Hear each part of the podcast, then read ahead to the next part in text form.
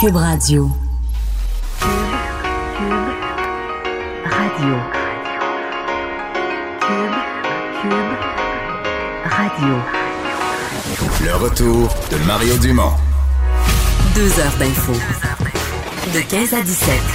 Il provoque et remet en question. Il démystifie le vrai du faux. Mario Dumont et Vincent Dessureau.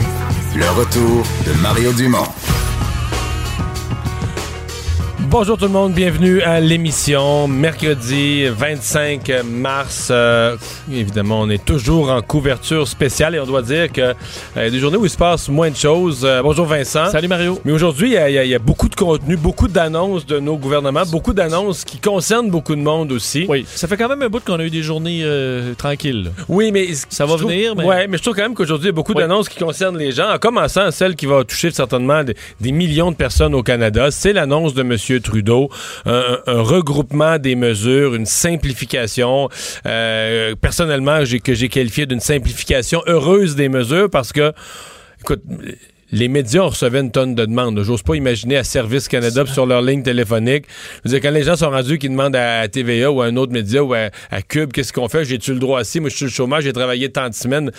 Euh, et là, vraiment, moi, j'ai eu la rumeur hier soir. Quelqu'un m'a dit, à Ottawa, les hauts fonctionnaires sont confiants de pouvoir livrer les chèques à cause, puis là, j'avais juste l'expression Ouais. suivante, le formulaire a deux questions. L'espoir est là, le formulaire a deux questions. Fait que j'essayais de lire entre les lignes, je me disais, suppose une procédure archi simplifiée, et c'est exactement ce que M. Trudeau a. On a j'ai compris aujourd'hui ce qu'il voulait dire. là. Parce que même nous, au départ, quand on avait tout annoncé, les différents, entre autres, on utilisait souvent les mêmes termes là, pour les allocations, puis on venait un peu On se mêlait d'un nom. Et là, il y en a qui étaient en vigueur, d'autres non. Les gens, je sais, il y en a plusieurs qui me demandaient là où est-ce que je vais? Ben, tu vas nulle part. C'est pas encore annoncé les détails. Ben oui, ils ont annoncé. Ben non, ça c'était pour l'autre allocation. Là, la tienne est en attente.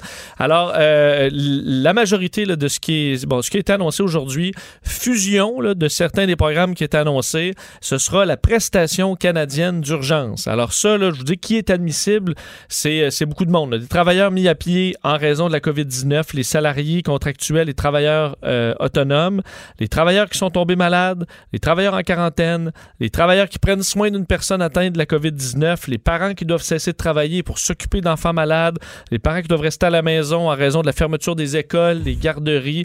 Alors, tout ce monde-là, là, euh, ben d'ailleurs, on dit les travailleurs qui ont toujours un emploi aussi, mais qui ne reçoivent pas de revenus en raison d'un problème. Mais tout ce que tu viens de nommer, la façon dont on va le résumer au gouvernement fédéral, c'est les fameuses deux questions. La première, c'est est-ce que tu as gagné 5000 pièces l'année passée en 2019? Exact. La deuxième, donc ça, si tu réponds oui, es admissible, tu vas à la deuxième question, c'est as-tu perdu ton emploi ou tes revenus? Perdu ton emploi ou tes revenus à cause de la COVID? Si la réponse est oui à ces deux questions, vous avez droit. Vous avez droit. Euh, Mais vous avez droit à quand même un montant fixe. Donc là, on n'a pas une formule de calcul avec une calculatrice puis des pourcentages. Puis... Ah, On est allé au plus simple, 2000 dollars par mois jusqu'à concurrence de 4 mois. Euh, bon, faudra voir rendu là où on en est dans 4 mois là, mais et ce sera rétroactif à la date du 15 mars. Alors euh, 15 mars jusqu'au 3 octobre, c'est la, période là-dedans qu'on trouve le 4 mois. Euh, donc pour ceux qui, on sait il y a eu un retard là, évidemment, on- plusieurs ont perdu leur travail euh, dès, dès le- la mi-mars, mais n'ont pas encore reçu de chèque. Inquiétez-vous pas, même si ça prend encore quelques jours, vous allez avoir, ce sera rétroactif au, euh, au 15 mars. Justin Trudeau, donc, qui, euh, qui, qui a annoncé tout ça et un peu la liste de gens que ça, que ça touchait. Je vais vous faire entendre un extrait de, de comment Justin Trudeau a pu mettre ça en mots ce matin. Euh, merci pour la question. Euh, Sophie se sent énormément mieux et euh, les enfants et moi n'ont toujours pas de symptômes. Bon, je vais revenir là-dessus. C'est sur les 14 jours de sa quarantaine, mais écoutons ce, ce qu'il avait à dire sur les annonces d'aujourd'hui.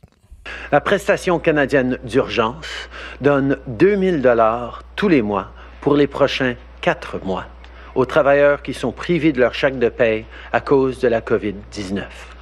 Donc, si vous avez perdu votre emploi, que vous travaillez à temps plein ou à contrat, ou que vous soyez travailleur autonome, cette prestation est là pour vous. Si vous êtes malade ou en quarantaine, ou si vous prenez soin de quelqu'un qui a la COVID-19, cette prestation est là pour vous. Bon, Bon, et là. Euh, oui, t'allais, euh, parce qu'on avait le mauvais extrait, mais ça, ça nous a amené sur l'autre sujet, parce que c'est Raymond Filion ce matin euh, de TVA Nouvelle qui a quand même soulevé une question qui est bien réelle. Tout le monde s'est habitué à ce que M. Trudeau fait son point de presse de la maison, puis devant son balcon, puis on dit il gère ses conseils des ministres à distance, mais ça reste à Ottawa une complication pour tous les hauts fonctionnaires qui devraient travailler avec le premier ministre, des meetings, des réunions. Et là, on a demandé, les 14 jours, en théorie, aujourd'hui serait la la 13e ou la 14e journée, dépendamment quand est-ce qu'on commence à compter. Euh, pas clair, hein? Non, parce que là, Raymond Fillon, une question simple. On arrive à vos 14 jours de quarantaine. Est-ce que vous ressortez? Pour aller au bureau. Euh, dans ma tête, la réponse devrait être aussi simple. Oui, demain. Euh, oui, dans deux jours. Oui, on extensionne un peu par prudence. Euh, il me semble que c'est pas très compliqué. Mais Justin Trudeau, qui nous a quand même habitué des fois de réponses un peu floues, là, essaie de trouver une réponse là-dedans dans ce, ce qu'a répondu Justin Trudeau à cette question de notre collègue Raymond Fillon. Euh, merci pour la question. Euh, Sophie se sent énormément mieux et euh, les enfants euh, et moi n'ont toujours pas de symptômes. Euh, nous allons et nous continuons de suivre toutes les recommandations des experts en, en santé. Qu'est-ce que ça veut dire? Ça veut dire que à, à chaque jour, on continue de suivre les recommandations et si la situation change, on va vous laisser savoir. Bon. Mais qu'on le sait pas, finalement. Mais je sais pas On pourquoi. sait que Sophie un va mieux, mais pour Y a-tu un secret, un mystère autour de ça? ma tête, ça me paraît pas être obligé de garder l'information. Tu- C'est 14 jours, on arrive à 13, euh, c'est demain ou après-demain. euh. Parce qu'il dit qu'il écoute ses médecins, mais personne lui demande, personne fait pression sur lui pour qu'il n'écoute pas ses médecins, mais si tu secret, mettons, mes médecins me disent que, mettons, 16 jours serait plus prudent. Mais OK, c'est samedi ou, Ouais. Mais si 16 jours, c'est plus, plus prudent, là, euh, pourquoi on ne donne pas euh, un 16 jours maintenant à tout le monde, à ouais. tout le monde? Euh, donc, un peu curieux comme, comme réponse. Peut-être que Justin Trudeau est tellement habitué de pas nécessairement répondre de même de façon naturelle que il se sent obligé de, de sortir quelque chose d'un peu flou. Bon, l'autre, euh, bon, juste pour finir là-dessus, Oui. C'est que là, on a changé le programme, on a fusionné, on a simplifié, on a arrondi le montant. Ça coûte un peu plus cher, là. Euh, oui, mais d'ailleurs, il faudra, euh, juste pour les délais, il Oui. faut attendre parce que le portail, garochez-vous pas en ligne encore, là, ce, ce- ce- ce sera bientôt. Début avril, hein? On Dé- dit début avril, ça devrait être disponible, les, les- les formulaires pour faire les demandes. Et ça prendra 10 jours à partir du moment où on a euh, bon, euh, entré nos, nos données et nos informations avant d'avoir un chèque. Alors, ça va quand même, euh, pour certains, on va commencer à trouver ça loin. Là. Ouais, 10, on dit que 12 les avril. premiers chèques devraient sortir dans la semaine du 6 avril, mais à mon avis, ça va être, ça va être serré, là. Mais c'est ça, là, on parle, je, je pose la question, là, parce que là, vu que ça couvre énormément de monde, 2000 dollars par mois non imposables, c'est quand même, euh, pour, pour certains qui vivent travailler au salaire minimum, c'est pas, euh, c'est pas inintéressant. là. Pour d'autres, c'est une, une méchante baisse de salaire. Mais il y en a quand même il y en a pour qui c'est une hausse de salaire. Ben, c'est ça. Puis je pense que du côté du gouvernement, on assume bien ça en disant, mais là, écoute, l'économie va tellement mal, ça fera, ça fera un petit peu de monde qui aura un petit peu plus d'argent dans leur poche, puis tant mieux. là, ils vont le dépenser, puis ça va lancer l'économie. Puis je pense que c'est juste ça qu'on se dit, là. Mais t'as raison de dire, euh, il y a des gens, il y a quelques personnes pour qui c'est une hausse de salaire, carrément. Si tu travaillais à temps partiel, euh, tu ça fait quoi? Ça fait à peu près 500 par semaine. C'est pas, il y a des gens à temps partiel qui gagnent pas ça, puis qui ont perdu leur emploi, donc ils vont. euh, mais c'est c'est le c'est l'inconvénient d'un espèce de d'un montant fixe. La simplicité, c'est la beauté. Ça te permet d'aller beaucoup plus vite à donner des chèques à tout le monde. Mais là, tu Ben. respectes pas nécessairement ce qu'ils gagnaient avant. Effectivement. Pour ceux qui me disent qu'ils sont en couple ou l'autre con- conjoint, conjointe fait un meilleur salaire, je pense que ça va être au niveau des impôts qu'on va peut-être se rattraper, on va peut-être se rattraper dans les prochains mois. Euh, euh, Justin Trudeau a également parlé de l'aide aux médias hein, parce qu'il a tenu à rappeler le travail euh, important présentement pour informer la population de ce qui se passe, vu que tout est quand même assez complexe. Là. Ça prend des médias pour pouvoir traiter l'information et la livrer le plus simplement possible. Il y aura de l'aide. Ce sera dévoilé par le, le- le ministre Guilbeault un petit peu plus tard. Euh, alors, on est en attente de ces détails, mais il y aura une aide fédérale aux médias. L'autre grande annonce qui arrive du gouvernement fédéral, c'est vraiment concernant les, euh, les voyageurs de retour. Euh, une annonce qu'on avait faite pour minuit ce soir. Mais là, je vois sur les réseaux sociaux que du côté du bureau de la ministre fédérale de la Santé, on rappelle les journalistes pour dire non, non, non, finalement, là, c'est effectif immédiatement. On rapporte dès qu'elle l'a dit ce midi, elle a fait la conférence de presse Oui. vers l'heure du dîner, ça devenait automatiquement effectif et non à minuit. Mais donc, c'est plus juste une suggestion là, de, de passer 14 jours à la maison pour les gens qui reviennent de voyage. Vous êtes obligé par la loi, donc si vous, on, vous, on vous donne la directive d'être en quarantaine, euh, vous êtes obligé par la loi maintenant. C'est ce que dit donc la ministre fédérale de la Santé, euh, Patty Ajdou, aujourd'hui. Elle dit plus tôt ce mois-ci, on a commencé à demander aux voyageurs revenant au pays de s'isoler à la maison. Aujourd'hui, cette demande devient une obligation de la loi sur la mise en quarantaine. Nous avons pris cette décision pour mieux protéger les plus vulnérables contre le COVID-19. Donc, euh, euh, bon, à partir de maintenant, tu le dis, la mise en isolement des voyageurs de retour au pays, parce qu'il en reste encore, là, qui reviennent sur, Mais par des vols. les jours, là. Il y en a qui reviennent sur la frontière terrestre. Euh, vous êtes obligé par la loi de rester chez vous 14 jours. Sinon, l'amende maximale, 1 million de dollars ou 3 ans de prison. Comprend que c'est... Ça, ça serait pour un récidiviste, tout ça, mais ça donne quand même une idée que, C'est du sérieux. oui. Et Alors- là, on va prendre les coordonnées des gens. Exact. Si vous, lorsque vous allez arriver là, à l'aéroport, aux douanes, euh, le- le- le- on va prendre vos coordonnées de tous les voyageurs, noter lors de l'entrée donc au Canada, et on va faire des suivis de façon aléatoire. Bon, de quelle façon on va faire ce suivi-là euh, Est-ce qu'on va appeler chez vous? Est-ce qu'on pourra envoyer la police si on a un doute? Est-ce qu'il y aura de la délation possible? C'est fort possible, mais si vous êtes, si on, vire, on vous vérifie et que vous êtes au Costco, là, ben vous, Il y a une retrouvez- amende. oui, euh, oui, vous, vous vous retrouverez peut-être devant les tribunaux. Alors, euh, c'est une loi sévère, mais là, nécessaire. Hmm. Mais on parce qu'on sait s'entend que ça change les comportements. là. Pour beaucoup de gens, il y, il y aura toujours des récalcitrants qui sont prêts à prendre le risque et affronter la loi. Mais t'en casses plusieurs là, qui se disaient, ben voyons, ils disent ça de même, c'est une suggestion qu'ils nous font, puis tout ça, qui là vont faire... euh, c'est surtout si c'est un couple et qu'il y en a un des deux qui est plus prudent que l'autre ou plus peureux que l'autre, va dire non, non, non, hey, Oui. hey, on- Puis les, on- en- les, les- les familles de ces gens-là ou des enfants. Vont avoir de- un de argument de plus. Tu fais comme, hey, là, euh, pas là. c'est que tu comprends pas. Ouais, qu'est-ce que tu comprends pas, là? Tu vas t'en aller en prison pour ça? Parce que tu veux aller. euh, Ouais. On va, y, on va aller, on va y aller pour toi. Là. C'est ça. On va aller Voilà. faire tes commissions pour toi. Ceci dit, moi aujourd'hui, je dois avouer que j'ai pas chialé beaucoup contre les gouvernements, mais ça, ça arrive vraiment trop tard. là. Hier, dans son point de presse, M. Legault nous disait qu'il est rentré un million de Canadiens de voyage dans le dernier. Depuis que l'appel a été fait, là, il y a- dix jours, mettons. C'est beaucoup là, qui se promènent dans la nature. Il y en a combien là-dessus qui n'ont pas respecté les règles? Ça, je pense qu'on aurait dû être plus sérieux dès le jour 1. On aurait dû, on aurait dû être plus tough dès la première journée. C'est sûr qu'on avait particulièrement dans les. On se souvient, euh, dans les, les aéroports, c'est peut-être à. Quand on sera à l'analyse de tout ça, Hmm. dire un geste plus brusque au début aurait peut-être été une bonne idée.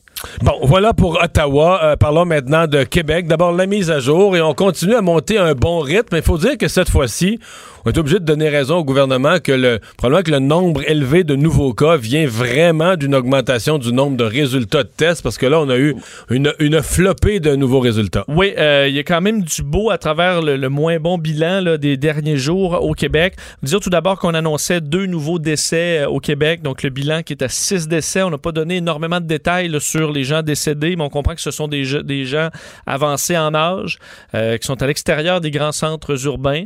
Euh, Il y en a une des cantons de l'Est. Je l'ai vu, no- notre journaliste de TVA Nouvelle Estrie l'a mentionné. Donc, il y aurait une personne des cantons de l'Est. Et euh, ce n'est pas des gens qu'on retrouvait dans les, le- le- par exemple, au centre, euh, la résidence Eva, là, qu'on- dont on a parlé. Euh, Mais c'était des gens âgés quand même, mais des gens âgés probablement. On, on parle de. Le docteur Arruda dit en dehors des, des maisons pour aînés. Donc plus des gens qui auraient été dans leur propre, propre maison. il se garde une gêne sur les détails, mais c'est en gros ce qu'il a comme, euh, co- comme information sur les deux décès. Et là, il y a le nombre de cas, toujours qui est très suivi au Québec. 326 nouveaux cas, donc le bilan qui est à 1339, 78 personnes hospitalisées, 35 aux soins intensifs. Mais là, le 326, c'est notre troisième, disons, gros chiffre là, depuis que ça a monté il y a deux jours. Euh, mais on parle de 26 600 cas négatifs maintenant, donc des gens qui sont allés faire un test. Euh, le, le test s'avère négatif et on leur donne le résultat.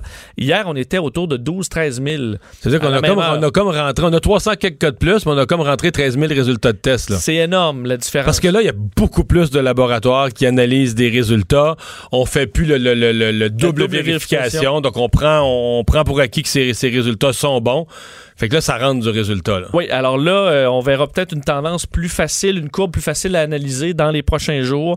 Alors, faut pas, euh, faut, faut pas suranalyser Mais en ce fait, la- 326. la, machine de test, là, si on se rapporte euh, la première fin de semaine là, de, de- de- de- de confinement, là, le samedi matin, on avait annoncé qu'on allait avoir six places au Québec pour faire des tests, qui étaient même pas tout en place. On, on achevait d'installer six places pour faire des tests qui allaient être vérifiés dans un laboratoire, analysés dans un laboratoire. Là, présentement, je pense qu'on a 52 places, c'est pas plus. 52 endroits différents ont fait des tests qui sont analysés. Je sais même plus le nombre de laboratoires. C'était 7-8 hier. Je pense qu'on veut augmenter ça aussi. Donc, on, on- on décuple notre capacité de faire, de prendre des, des- des prélèvements, de faire les tests et de les analyser pour donner les résultats. La machine est beaucoup plus grosse qu'elle était. Oui, puis il y a des trucs qui circulent sur les réseaux sociaux où on, a- on voit que le Québec est en arrière sur le nombre de tests, mais là, on ne l'est plus. Là. Cette- vous voyez ça sur les réseaux sociaux, ce n'est plus, plus vrai, bon. C'est plus On est même le contraire, au-. Au-dessus de la moyenne canadienne, au-dessus de l'Ontario en- au- au- par rapport au prorata de la population. Alors, pour ce qui est des tests, ça va bien. François Legault avait quand même quelques messages à passer aujourd'hui sur le personnel de la santé, euh, les équipements. Là. Une question, ça circule beaucoup dans les médias, différents endroits où il y a des cris du cœur à dire on n'a pas d'équipement, on n'a pas d'équipement. On tenait à dire qu'on a l'équipement au niveau provincial. Là où il y a eu des, des problèmes, c'est à la distribution. Dans certains cas, de la- des directives, on comprend qu'on peut avoir des entrepôts, mais Ouais. ça ne peut pas nécessairement se rendre partout de la Mais bonne l'autre façon. problème aussi, c'est que ce qu'on comprend, c'est qu'ils ne le rendent pas bien disponible parce qu'ils ont, ils ont vraiment peur de se faire voler. Enfin, ils ont pas peur. C'est pas une peur injustifiée. Ils se font voler du matériel. Moi, j'ai entendu raconter des histoires que le matériel est sous clé puis tout ça, mais tu sais, tout arrive à l'urgence, il arrive un cas, la personne tousse, faut l'amener dans telle salle. Là, tu cherches les masques parce que là, mettons, les 4-5 cas d'avant, c'était de l'orthopédie ou c'était d'autres choses, t'as pas besoin de la clé? Là, c'est ça. Tu cherches la clé d'un local qui est deux étages plus haut. Je caricature, mais tu comprends? C'est pas de même dans un hôpital, tu peux pas marcher de même, mais ils disent si on laisse traîner des boîtes, si on rend des masques disponibles, sont volés. Mais c'est écœurant, là. C'est ça pareil. On peut pas laisser traîner le matériel qui devrait être à de main comme une boîte de Kleenex. Chez nous, on garde pas. c'est- Oui. C'est quelque chose que tu devrais prendre n'importe quand quand t'en as besoin, t'en piges un puis tu l'utilises. Mais on peut pas faire ça, on se les fait voler. Est-ce qu'on devrait rendre là, je- je- les étamper, euh, si, tu de Non, hôpital, si tu vois quelqu'un avec Non, mais ça sérieux, On, on- on se, on se disait, on n'a pas besoin de l'armée. J'ai regardé ça tantôt, puis j'écoutais François Legault, puis j'écoutais les autres. quand- Je me disais, la raison pour laquelle ça va prendre l'armée tout à l'heure, c'est pour surveiller le, pour surveiller le matériel médical, pas se faire voler. Parce qu'on en a du matériel, mais c'est effectivement la question là, de, de rendre ça fluide, euh, malgré les vols, malgré euh, bon, l'ampleur du réseau. Euh, Daniel McCann a parlé également du, des vêtements. Elle dit que ça, c'est sa priorité, là, gérer les équipements. Euh, vêtements à la maison aussi, là, pour les Ça, ça les fini, hein. laves, ça, on veut que ce soit nettoyé Mais dans là, le j'avoue, réseau. quand, là, c'est ce matin, j'ai fait l'entrevue moi-même avec la présidente de la FIC. J'avoue que je suis comme venu mal. J'avais pas imaginé ça. Tu, par- si tu travailles dans un. Là, on parle pas de quelqu'un qui travaille à l'urgence puis qui a peut-être pas croisé de COVID aujourd'hui. On parle d'une personne qui travaille dans le département, dans l'aile COVID. là. Qui ne voit, là, qui passe sa journée avec des patients atteints de la COVID. C'est sûr qu'il y en a sur son linge à la fin de la journée, à mon avis. Là. Oui. Ben, on lui demande de ramener son costume à la maison pour le laver elle-même. Mais je veux dire, tu sais, si t'as deux enfants un conjoint, je comprends qu'on va te dire, prends toutes les procédures, laisse-le pas traîner, mais là, direct dans la laveuse. Mais avoue que c'est tannant quand même. Tu dis, moi, je rentre la bébite dans ma maison, mais je Ben, la- dans ton auto ou dans le transport en commun, ou je veux dire, ça, je pas comprends que non, tu veux pas ça. Alors, ça, ça, on veut faire disparaître ça du réseau. Euh, François Legault également qui euh, en appelait au. euh, en fait, je vais vous faire entendre parce qu'il y a quand même un mot, disons, qu'il lançait aux Québécois concernant l'ampleur de ce qu'on vit présentement et du défi qui nous est imposé sur le fait que ça passera à l'histoire, évidemment, que ce qu'on- ce qu'on vit, mais qu'on y arrivera à gagner cette bataille. On peut écouter François Legault. ça risque d'être la plus grande bataille de notre vie. Puis on va en parler longtemps. hein? Nos petits-enfants, euh, dans 20 ans, dans 50 ans, vont se rappeler comment le peuple québécois a réussi ensemble à gagner la bataille. Donc c'est une grosse bataille qu'on mène, là, puis on est capable de gagner, on va la gagner euh, ensemble, cette bataille, cette guerre, mais j'ai besoin de vous, je compte sur vous. Ouais, à rappeler le message d'optimisme que tout ça est épouvantable, mais temporaire. Il- Il, Épouvantable. insiste beaucoup sur le mot temporaire. Oui, c'est pas notre nouvelle réalité à l'infini. C'est temporaire, lâchez pas. Il a tenu à remercier, parce qu'il a toujours un remerciement. Aujourd'hui, il remerciait le personnel de l'entretien ménager, qui est critique pour garder évidemment les entreprises essentielles présentement. Euh, on les voit chez nous Et on d'ailleurs. les là. voit chez nous à Cube Radio. Je peux dire qu'on les voit à TVA, des gens qui passent aller-retour euh, avec soin, euh, chaque rampe, chaque table, chaque piton de lumière. En continu presque. Alors, ben, merci à ces, euh, à ces gens-là qui permettent d'assurer qu'on a au moins pour les services essentiels.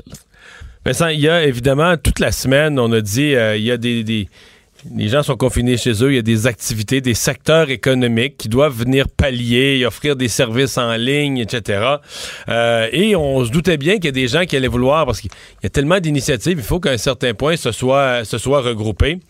On va parler tout de suite avec François euh, Borelli, qui est PDG de Techno Montréal. Bonjour, Monsieur Borelli. Oui, bonjour. Parce que là, vous venez de, de créer quelque chose, de publier quelque chose, le mur des innovations québécoises. Exactement. Ça a été lancé ce matin. Euh, L'idée, c'était effectivement de, de, de, tenter de rassembler à un point euh, les initiatives en technologie d'information, évidemment, qui peuvent aider dans ce contexte de crise. Et euh, c'est sûr que le, le, le défi, c'est qu'il existe tellement de choses, puis c'est un secteur qui est tellement en mouvance que c'est difficilement euh, traçable. Donc, on a décidé d'attirer les gens vers un mur. Vers une plateforme commune. Euh, Dites-nous, parce que vous allez me dire, on va rajouter de, de, du contenu euh, de jour en jour, on va rajouter des nouveaux éléments, mais quelqu'un qui y va, euh, qui nous écoute, puis qui y va en direct là, sur le mur des innovations québécoises de Techno Montréal, va quoi? En ce moment, sur le mur des innovations, aujourd'hui, on est en mode collecte de données. Euh, le, mur, le, mur en tant que tel, les informations vont être publiées dans quelques jours. Le mur va être mis en place. Autrement dit, on est en train de bâtir brique par brique le mur. Et euh, en ce moment, si les gens vont sur le site de Techno Montréal, euh, sous les programmes, ben, c'est à ce moment-là qu'ils peuvent entrer l'information. C'est assez simple à entrer. Ça prend peut-être 5 à 10 minutes pour entrer des informations de base qui seront publiées sous peu sur ce fameux mur qui probablement dans quelques jours euh, va avoir le jour. Donc des vraiment sur ce mur-là vont s'annoncer des, des commerces, euh, des fournisseurs de services dans, dans quel genre de domaine? Ben, en fait, ça va être les deux. Il, va, il y a produits et services, parce qu'en ce moment, on entend parler des gens qui cherchent des produits, puis aussi des gens qui ont besoin d'un coup de main pour implanter des produits. Fait qu'on a décidé de les segmenter. Euh, puis dans ce, dans, lorsque vous allez voir le questionnaire, il y a secteurs qui ont été identifiés, puis donc un secteur qui est autre parce qu'on ne peut pas couvrir tout. Donc on parle, on parle tant de, du niveau de, du télétravail, des outils de télétravail, que des outils d'aide à l'isolement. Euh, au niveau de la santé, euh, ça peut être aussi euh, des outils euh, de collaboration. Donc c'est très très large. Puis on va en, on va ajouter des sections au fur et à mesure qu'on va voir des choses apparaître. Ok. Euh, pour le trouver, quelqu'un qui veut qui veut y avoir accès, il faut euh, on, on, tape quoi dans un outil de recherche? Techno Montréal, euh, mur des innovations québécoises? Ou bien il y a un autre acronyme plus facile qui y va direct? Ben, en fait, technomontréal.com, c'est le site, puis à ce, moment-là, il y a le barre oblique programme. Vous pourrez aller à ce moment-là sous programme, puis il va y avoir un gros un, un, carré qui indique mur des innovations technologiques, puis vous cliquez là-dessus, puis ça commence. OK. Euh, vous vous appelez Techno Montréal. Euh, Est-ce que ce mur des innovations, c'est vraiment pour tout le Québec ou c'est montréalais? Non, c'est tout le Québec. À ce temps-ci, c'est pour tout le Québec. C'est pas, pas nécessairement pour Montréal seulement. OK, donc c'est vraiment un outil que vous voulez offrir à, à, tout, le, à tout le Québec. Ben, on va surveiller ça, euh, certainement. On va voir ce que vous, euh, ce que vous allez mettre là-dessus. Votre but, c'est que ce soit opérationnel dans combien de jours? Et idéalement, début de semaine prochaine, le mur devrait être, euh, devrait être en ligne. En ce moment, l'outil pour la prise de données est là, il n'y a pas de problème, mais on essaie d'aller le plus tôt possible. Quand, quand vous dites l'expression prise de données, ça veut dire quelqu'un qui serait un fournisseur, qui a une petite entreprise, qui fournit des services, ça, puis qui voudrait se faire connaître, là, avoir, son, avoir son petit espace là-dessus, peut déjà s'inscrire. Tout à fait. C'est le public qui n'a pas encore accès comme au, euh, au, au à l'environnement pour aller faire ses choix. Là. Exactement. OK, mais début de la semaine prochaine. Ben, on va surveiller ça. Merci de nous avoir parlé. Ben, merci à vous. Au revoir, François Borrelli, président directeur général de Techno Montréal. Euh, Vincent, dans les autres sujets que M. Legault a abordés, euh, il y a aussi celui des sans-abri. Euh, on l'a entendu soulever cette question-là, plus précis au niveau du de la compréhension du problème que des solutions. Ils disent faut trouver des lieux euh, pour qu'ils ne soient pas dans des salles communes, mais là, des lieux... Euh, bon, il y a une problématique vraiment parce que euh, on, y a une il y a moins de dons aussi. Tu sais, les gens, d'un, ils se traînent plus de monnaie, euh, d'argent comptant, on n'en prend presque plus dans les magasins là, en raison de la, de la pandémie. Donc, euh, il y a une crise actuelle et pour les, ne pas les garder euh, ensemble, c'est difficile, mais il a dit qu'il travaillait là-dessus, là, hmm. présentement. Parce qu'il y a un énorme risque de se retrouver avec une contagion. Là, on sait déjà qu'il y a un cas qui a été identifié, testé positif à la mission Old Brewery. Oui. Fait que... Donc, c'est un milieu où on imagine vite et facilement une contagion, euh, une contagion forte. C'est ce qu'on euh, ce qu'on craint. Euh, on va. oui, mais ben, finalement, avant d'aller à la pause, fais-nous donc le bilan, le bilan mondial, où là, on a franchi une autre espèce d'étape au niveau du nombre de décès dans le monde. Oui, 20 000, euh, fait, ça a passé quand même vite, 20 500 cas, presque 21 000 déjà décès euh, en raison de la COVID-19, 456 000 personnes euh, qui l'ont contracté, donc euh, confirmé. Au pays, là, 300, euh, 3 281 cas avec les nouveaux cas ajoutés euh, au Québec. Euh, D'ailleurs, euh, bon, dans, dans ce qu'il y a d'intéressant dans le monde, là, évidemment, on surveille toujours les États-Unis, l'OMS qui euh, bon, dit que les États-Unis avaient encore le temps là, de, de, de, de faire euh, d'attaquer cette courbe-là qui est vertigineuse aux États-Unis. On se dit là, probablement que d'ici la fin de la semaine, les États-Unis sera le pays le plus affecté au monde, dépassant l'Italie et la Chine. Euh, dépasser l'Italie, ce sera pas long, là. non, en Malgré fait- que c'est malgré que c'est pas calmé en Italie, mais ça va être tellement de progression aux États-Unis que même si l'Italie continue à accumuler des cas, les États-Unis vont les dépasser. Et on le dit que dans plein d'États, on est vraiment en retard sur les tests aussi. Alors, probablement que les chiffres sont beaucoup, euh, bon, sont, sont- de- devraient être euh, gonflés. Euh, Peut-être de dire sur le monde, là, euh, dans les personnalités connues, le prince Charles, héritier du trône britannique, qui a été testé positif. Également à l'agence de notation Moody's, qui prévoit une récession pour tous les pays du G20 euh, en euh, 2020. Alors, pour tous les, les pays, dans les 20 pays les plus industrialisés.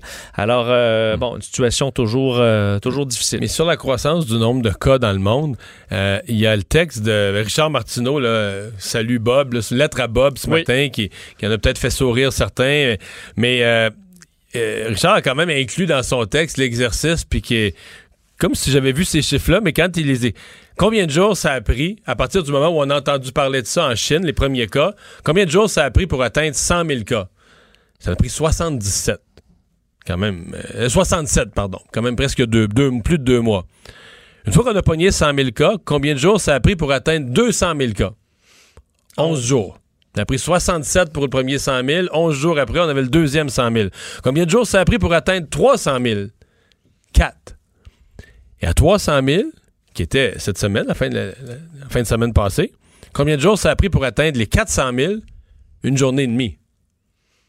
Puis là, euh, combien de temps ça va prendre pour atteindre les 500 000? Là, après moi, on va l'avoir à soir. Ben, D'ici la fin de la journée, probablement. Ça va avoir pris moins d'une journée ou une pire, euh, journée. demain matin, au mieux, là, mais euh, c'est, ça monte très vite. On pas, euh, 77 jours le premier 100 000, 11 jours pour avoir le deuxième 100 000, 4 jours pour le troisième 100 000.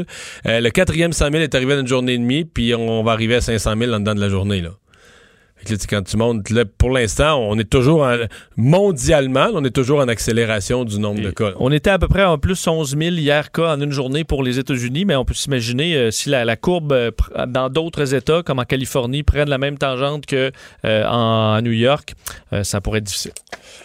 On va faire une pause. Au retour, on va parler de foyers de personnes âgées. Ils sont des, des- des foyers euh, où il y a des éclosions possibles. Il y en a même un troisième. On en avait un à Lavaltrie, on en avait un dans les cantons de l'Est. Il y en a maintenant un à Montréal. On regarde ça dans un instant.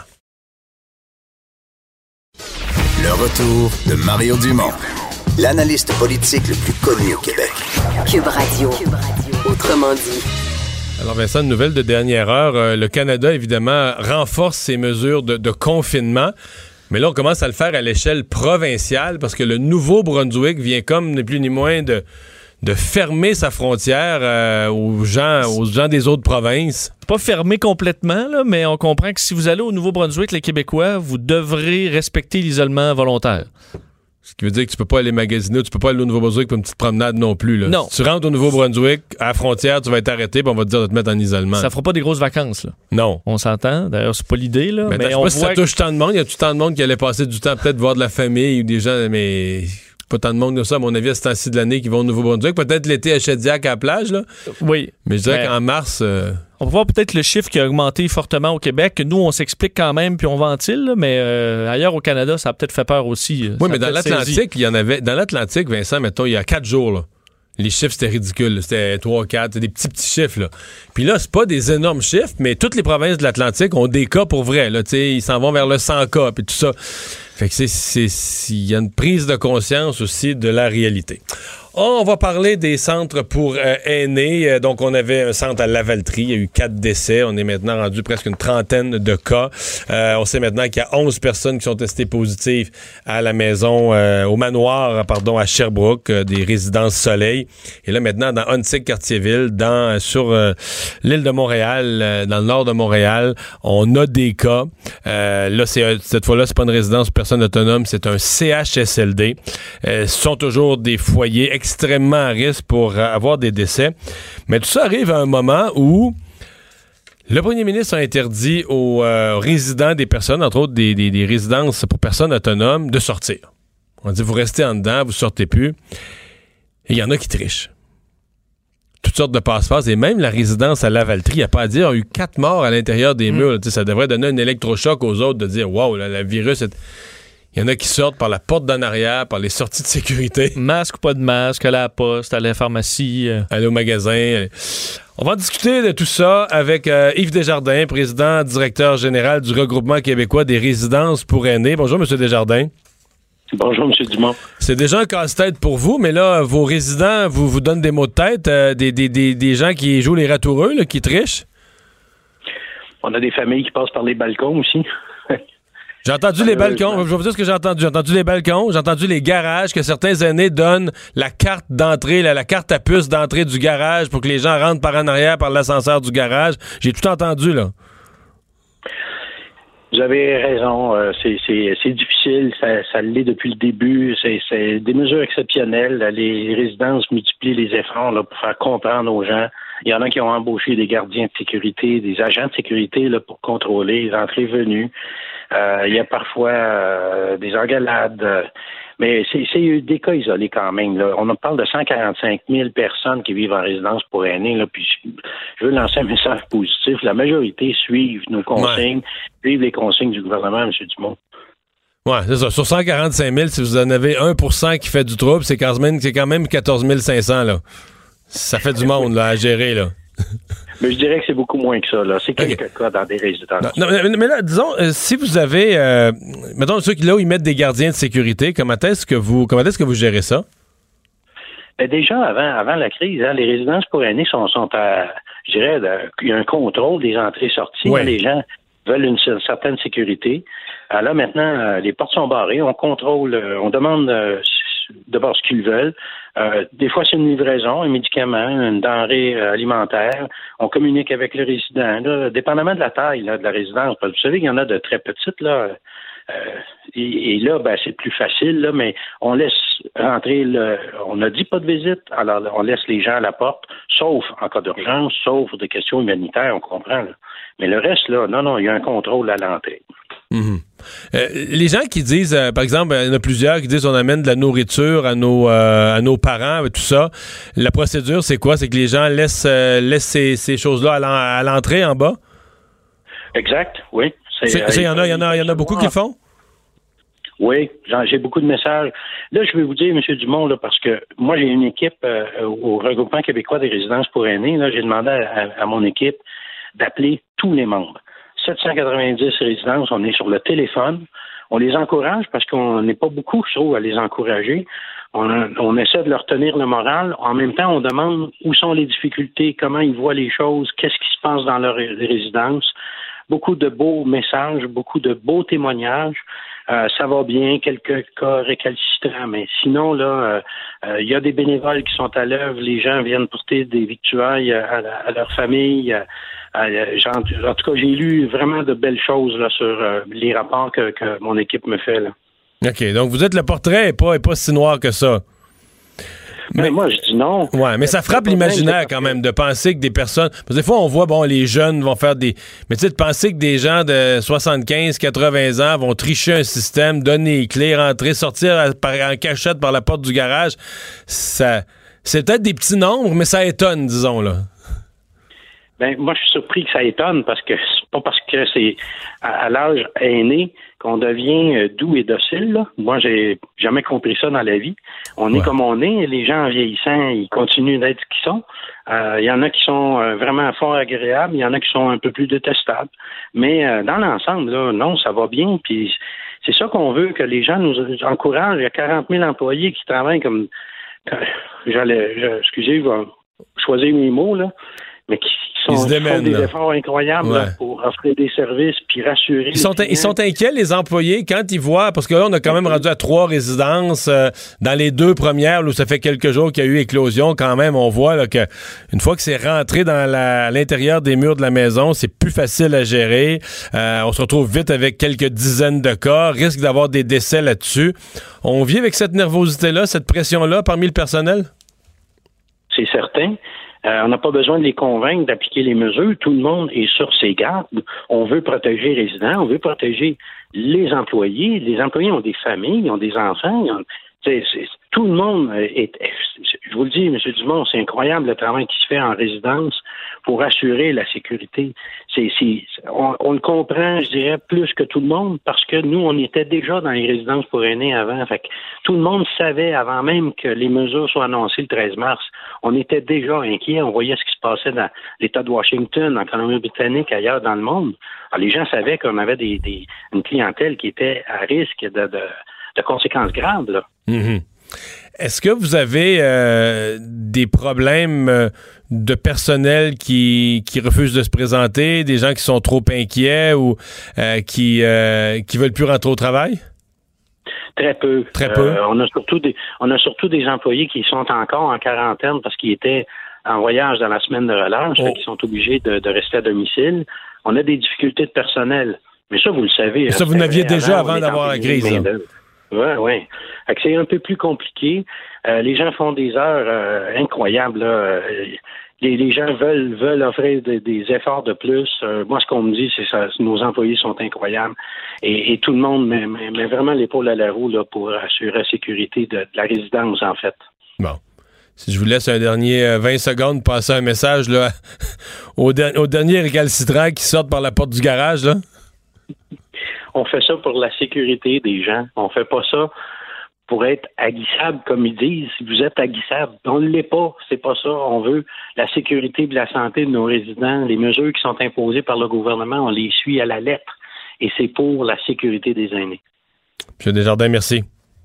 Merci Au à vous. monsieur Yves Desjardins est président directeur général du regroupement québécois des résidences pour aînés. Hmm.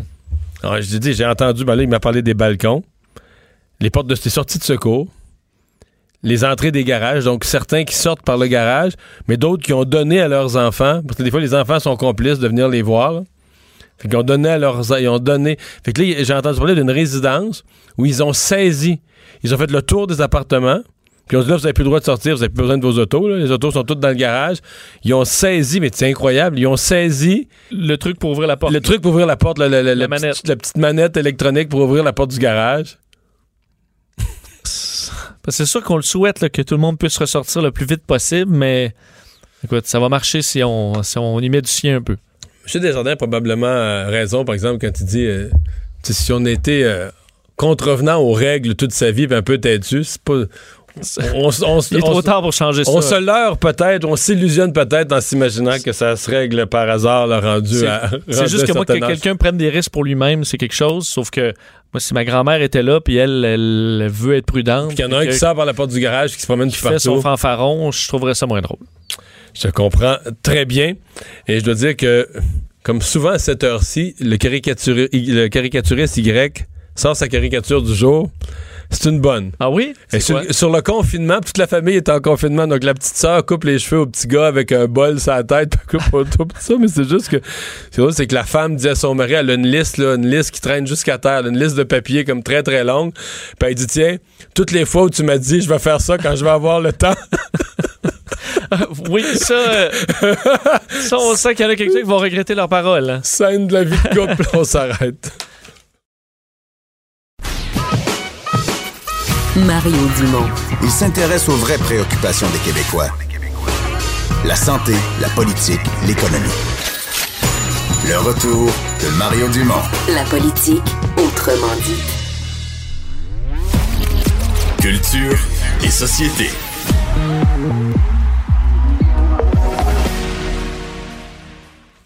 Alors, bonjour Anaïs. Allô? Est-ce qu'on va pouvoir participer à un vidéoclip à partir de nos confinements respectifs? Ben là, ça dépend. Est-ce que vous faites de la danse en ligne? Hmm, pas souvent. Je fais pas de, je fais pas de danse, Mais de toutes les danses, ça, c'est impossible. Je veux dire, ça, Mais ça s'adresse. Mais dans Mario. un Mais non, mariage, ça s'adresse. Faut, faut, faut vraiment faut avoir étudié à NASA pour faire ça. C'est l'affaire la plus difficile au monde. Là. Mais ça dépend de quelle version. Là. Le Aki Breaky Dance, c'est relativement facile. Impossible. Mais c'est vrai que le petit swing, c'est sûr que je suis complètement dans le mauvais Impossible. sens. C'est là. impossible d'être toujours dans le bon sens. Impossible. Mais là, c'est euh, Horacio Arruda qui a dit aux gens de danser et de même faire de la danse en ligne. Alors là, la formation... Peux-tu euh, faire du calcul différentiel et intégral à la place? Parce que c'est beaucoup plus facile. Moi, je, je tu viens de me perdre là en disant ça. Je préfère la danse en ligne, je vais vous avouer. Et là, c'est Blue Jeans Bleu euh, qui euh, ont la chanson, en fait, le king de la danse en ligne. Ils avaient déjà un vidéoclip qu'on, qui voulait sortir, en fait, sous peu. Et lorsqu'ils ont entendu euh, Arruda dire ça, ils se sont dit, ben, on va demander aux gens de participer, de nous envoyer leur euh, meilleure danse en ligne, leur meilleur, entre guillemets, move. Alors là, c'est une courte vidéo qui a été diffusée sur les médias sociaux. Ça commence comme ça. If you're at home alone, you're protected. Let me put some music, have a cup of tisane, and you can do dance en ligne. You can do danse en ligne. Et là, dans la vidéo, on voit, il est écrit euh, Filme ton meilleur move de danse, montre-nous ce que tu sais faire. Et là, on invite les gens, évidemment, à se filmer. Et ça dure, euh, on demande environ, là, c'est relativement simple, un 5 secondes environ, Mario. Donc, si jamais ça tente avec Marc-Claude et les enfants, vous vous filmez à l'horizontale, ça dure 5 secondes. Et là, vous envoyez ça à Bleu Jeans Bleu. Vous allez faire un tour sur leur site Internet et éventuellement, j'imagine qu'ils vont avoir envie euh, de faire un beau montage avec les meilleurs moves du Québec. Vincent, c'est quoi ton move? Euh, tout le monde a un move. Non, mais le petit, le Icky Breaky Dance, il y a une swing que je suis pas, que je suis pas pire. Mais après ça, Oh! après Oh! ça, après ça, ça dégénère. Toi, Mario, as-tu un move? Mais c'est pas de move. c'est- Je l'ai dit. C'est tout dit sur la danse en ligne. Ben, pas de, ben, dans- si c'est pas de la danse en ligne. signature, là. Ah, non. Tout le pense- monde a un move signature. pas que j'ai un move C'est pas un signature. move signature. On n'aura même pas de party au gala artiste pour voir ça. Ouais, je sais bien. Mais là, euh, Tout le monde a un move signature. mais 5 secondes, c'est pas pire parce que t'es pas obligé de tourner. Tu peux Non, faire comme tu fais ta ligne, tu vas un peu lentement, tu peux rester comme sur une ligne là, de côté, toc toc toc toc toc, tu sors. Non, mais tu vires du bord que tu veux, puis ils vont l'ajuster au montage. Ah, il y a ça. pas On laisse ça dans leur cours, ils feront du montage. Euh, Anaïs, nous, que- tu sais, dans la- la- l'actualité, c'est lourd un peu. Et des fois, moi, le soir, je- ces temps-ci, j'écoute les affaires les plus. Simple. Tranquille, pas stressantes. Là, J'ai écouté L'agent fait la farce. Hier, je reprenais des, lava- des euh, La vraie nature. Tu sais, c'est- t'es au chalet, c'est calme. c'est léger, ouais. Et là, tu nous proposes une série sur l'architecture. C'est vraiment Et des cool. maisons, ça doit Oui, faire du bien, donc ça ça. s'appelle en fait Nos maisons. C'est produit par Canal Savoir. C'est Marc-André Carignan qui est euh, à la base un architecte de formation, qui est aussi un animateur. Et euh, c'est une série de six épisodes. Et là, on revisite les maisons du Québec qui ont été construites. Tout dépend euh, la société à l'époque. On vraiment on y va avec la culture. Donc exemple, on parle pendant Ben, 30 L'époque et la région, là, ça, ça, Ben ça oui. définit comment on construisait. ben. Ben, t'as tout à fait raison. Et là, exemple, le shoebox, c'est Mettons fameux. Candiac 2010. Non, on n'est pas là. On a... T'as un style de maintenant? non, on est plus, je te dirais, dans le... le- Ouais, moins intéressant, là. Ah! Dans toi, à la saison 3. Là, on y va vraiment avec le bungalow première génération qui a le fameux carport. J'ai tant de la difficulté à dire ce mot-là. carport. Tu Un carport. comme au lac Saint-Jean. Donc, le bungalow qu'on appelle première génération. Il y a la maison québécoise ou celle canadienne. Le shoebox, cette petite maison, le carré, vraiment, qui est juste à Montréal. Il y a la maison également des vétérans qui a été construite après la Deuxième Guerre, ben, pour la Deuxième Guerre mondiale, en fait. Donc, on devait loger euh, la main-d'œuvre et c'est pour ça que ça a été construit. Je vous fais entendre justement un court extrait. Donc, c'est super accessible et en même temps, c'est éducatif. Ça s'écoute bien seul avec un verre de vin ou avec euh, les enfants. Plusieurs régions du Québec et même du Canada ont vu apparaître de nombreuses maisons de type vétéran vers le milieu du 20e siècle. Et au total, ce sont des dizaines de milliers de maisons qui ont été bâties à l'échelle canadienne en quelques années à peine, faisant l'envie de nombreuses familles pour leur aspect très moderne, du moins pour l'époque. Donc, on a Marc-André en compagnie euh, d'historiens, entre autres. Et là, il visite, exemple, un shoebox. Et là, voir un peu avec l'évolution dans le temps, comment ils ont fait pour euh, mettre ça au goût du jour. Donc, tu sais, c'est super intéressant. Et surtout, le Vincent, on dit qu'on est tous un peu euh, ben, à bout. Là. On a ça fait du bien. Exemple, là, il fait super beau aujourd'hui de marcher, de regarder les maisons. Donc là, moi, j'ai regardé les six épisodes. Et là, après ça, tu fais comme des liens. Ah ouais, ça, c'est la maison. Ouais. Quand tu fais ta promenade, là, Quand tu fais ta quotidienne, tu peux promenade, voir là. Surtout exactement. toi, tu devais euh, passer chez le notaire, acheter une nouvelle maison et déménager, puis tu pourras pas, là. Hey, Tu regardes des maisons à TV, on te comprend. Elle va m'assassiner. Non, mais triste, ma vie. Non, non, c'est le 28 avril. Je garde espoir, Mario. C'est sûr que la foi, là. je garde la foi. Bien je veux dire, ils vont pas nous faire euh, dormir à l'extérieur. Jamais je créerai. Là, il y a sûrement un notaire quelque part dans le monde qui va vouloir. euh, nous voir. La Je lance l'appel. La guerre des clowns. La guerre des clowns, ce soir à 20h30. Après avoir flashé euh, les lumières, c'est Martin Vachon qui euh, lance ce combat-là. Donc, à place de la guerre des clans, c'est la guerre des clowns avec plusieurs humoristes. Et voici euh, d'où vient l'idée. c'est en jouant avec ma blonde, en ce moment, on joue beaucoup à des jeux de société. On rit vraiment beaucoup. Je me dis, ça serait le fun que le monde puisse assister à ça. Fait j'ai eu l'idée d'inviter mes chums humoristes à jouer sur Facebook Live à un jeu de société ensemble. Donc ce soir, la guerre des clowns, c'est huit humoristes qui vont jouer à la guerre des clans, mononym. Et c'est un tournoi. Là. Il va y avoir Pierre Hébert, P.A. Méthode, Stéphane Sally, Corinne Côté, Étienne Dano, Mélanie Ganimé, Frank Grenier et Marco Métier. Ils sont huit et ils vont tenter de remporter le championnat de la guerre des clans. Guerre des clans. Ce Ah, soir, ok. en guerre des clowns. C'est ça. Bon, Ben oui. Et euh, Drôle. Mais non, c'est ton visage, quelques- il y a Marc. Tu m'as fait quelques- rire. Tu Il y a quelques rire. humoristes qui sont très drôles, mais c'est juste que la barre est haute pour les humoristes parce qu'il y a quelques familles à la guerre des clans qui. qui sont drôles? Oh. Moi, c'est mon rêve. Est-ce que vous êtes allé à la guerre des Oui, clans? mais je l'ai fait. Ah, ouais. Ouais, parce que chaque année, ils faisaient un spécial. euh, c'est pour une cause, là, pour des Ouais, causes. c'est pas- là. c'est comme des émissions spéciales avec des artistes, ça. Je l'avais fait. Moi, C'est mon rêve. On a demandé à 100 Québécois, 100 Ouais. Québécoises. Je trouve tellement que ça a l'air bon. Ben, écoutez ça ce soir à 20h30 sur la page Facebook de Martin Vachon. Et euh, tu t'intéresses à, ce- à ce que les familles font là, présentement pour se divertir en quarantaine? Ben ça, oui. c'est intéressant parce qu'on peut quand même s'inspirer aussi. Ben là, c'est ça. Ça fait même pas deux semaines et il y a déjà des familles qui sont un peu à court euh, d'idées. Donc là, ce qu'on a décidé de faire à Cube en collaboration avec le Journal de Montréal, c'est à tous les jours, je vais vous euh, présenter une famille avec qui j'ai jasé. Si vous êtes, si vous avez envie de nous partager un peu votre quotidien, ce qui se passe chez vous, allez faire un tour sur la page Facebook de Cube Radio. Vous nous écrivez en privé. Moi, ça va me faire plaisir de vous appeler et de faire une courte entrevue. Et là, on commence avec Annie qui euh, a cinq enfants présentement à la maison. Oh, c'est du sérieux, ça. là. Honnêtement, la barre est haute. Là, on commence avec Annie. Alors, voici ce qu'elle fait faire. Ben, ce qu'elle fait faire, on dirait vraiment que ses enfants sont des employés. Non. Mais voici comment Annie euh, organise un peu le temps de ses enfants. Nous avons cinq enfants euh, en garde partagée, mais ils sont actuellement tous avec nous. Donc, on va les garder pendant un petit bout aussi pour euh, respecter le confinement. J'ai deux ados, un préado, puis deux d'âge euh, scolaire plus jeunes. Euh, je t'avoue que c'est des défis différents selon l'âge. Euh, les ados, en fait, euh, mon plus vieux, il y a, il a 15 ans. Là, lui, ben, j'essaie de lui donner, de lui trouver des projets plus manuels, puis vraiment à ce qu'il apprenne un peu d'autres choses aussi qu'il apprenne à, apprend à l'école. Donc, on, on a déménagé, c'est pas super longtemps. Puis le sous-sol, ça devait être euh, tout, euh, tout repeinturé. Donc, lui, c'est sa tâche, puis aussi la salle de bain en haut. Fait que j'avais des tâches de, de peinture à faire dans la maison. Si on voulait avoir cet été un poulailler, fait que j'ai donné comme mission aussi, comme projet de euh, faire des recherches par rapport à comment ça fonctionne, euh, puis trouver des plans aussi pour pouvoir après ça faire la liste de matériaux, puis de pouvoir après ça le bâtir avec nous, puis trouver aussi l'emplacement, faire une recherche sur les poules. Ma fille, elle, elle, elle voulait faire plus des projets de couture ou de, de récupérer des vêtements qu'elle avait puis les modifier. Donc, euh, on, s'est plus en, en avec ça. Puis aussi avec elle, je fais un défi 28 jours de yoga. Mes deux gars plus jeunes, 8 et 11, eux autres, aujourd'hui, je leur ai donné le défi de faire un concours de Lego. Les deux, fallait qu'ils construisent des maisons différentes, euh, organisées avec un terrassement. Euh, fait qu'on trouve des façons comme ça de, à chaque matin, euh, des, des défis dans la journée. Puis, euh, fait que pour l'instant, c'est pas mal ça, là, mais je suis, je vais, je vais vous écouter aussi pour trouver d'autres idées à faire parce que je pense que le temps va être long un petit peu. Donc, du euh, fait jouer au Lego. Je pensais, que, je pensais que je travaillais beaucoup, moi.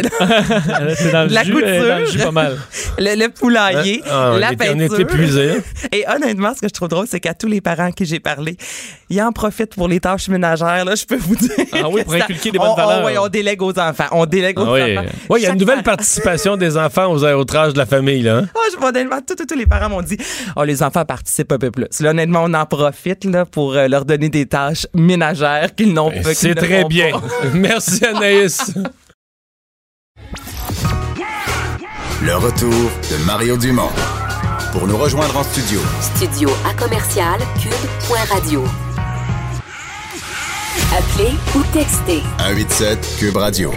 1877 827 2346. Oh Vincent, depuis le début de cette pandémie, euh, on a vu euh, des noms. Évidemment, nous au Canada, on a été gâtés parce que dès le début, dès les premiers moments de la pandémie, on a eu la conjointe du premier ministre. Mais partout dans le monde, on a vu des politiciens, des ministres, mais il y en Tom avait un gros... ça avait été un choc aussi, Tom Hanks, pour, Tom euh, pour Hanks bien au des début. gens. Mais là, il y en a eu un gros nom ce matin quand Oui, même. euh, le prince Charles, quand même l'héritier de la couronne britannique qui est, a été testé positif à la COVID-19, présente de, de symptômes assez légers, là, mais il a 71 ans, donc fait partie quand même de la clientèle euh, des, des gens plus à risque. Alors, il se retrouve le prince de Galles Hmm. en Écosse avec sa femme euh, Camilla, euh, qui elle n'a pas le virus là, selon le, le- le- le test. Mais tu est à haut risque, là, Ben si oui, là. il veut, veut pas. Il y a des gens vieillissants là, dans la famille royale qui sont toujours en vie, dont la reine Hmm. euh, et son mari. On va en parler avec Estelle Boutillier, spécialiste de la monarchie. De monarchie. Bonjour, Madame Boutillier. Bonjour. Oui, donc euh, c'est un- tout un. C'est pas une bonne année pour la famille royale, mais ça, c'est quand même toute une nouvelle ce matin, hein? En effet, mais c'était euh, plus ou moins à prévoir parce que bon, euh, euh, dans les derniers euh, 10 jours, 15 jours, le prince Charles a rencontré plusieurs personnes à différents événements.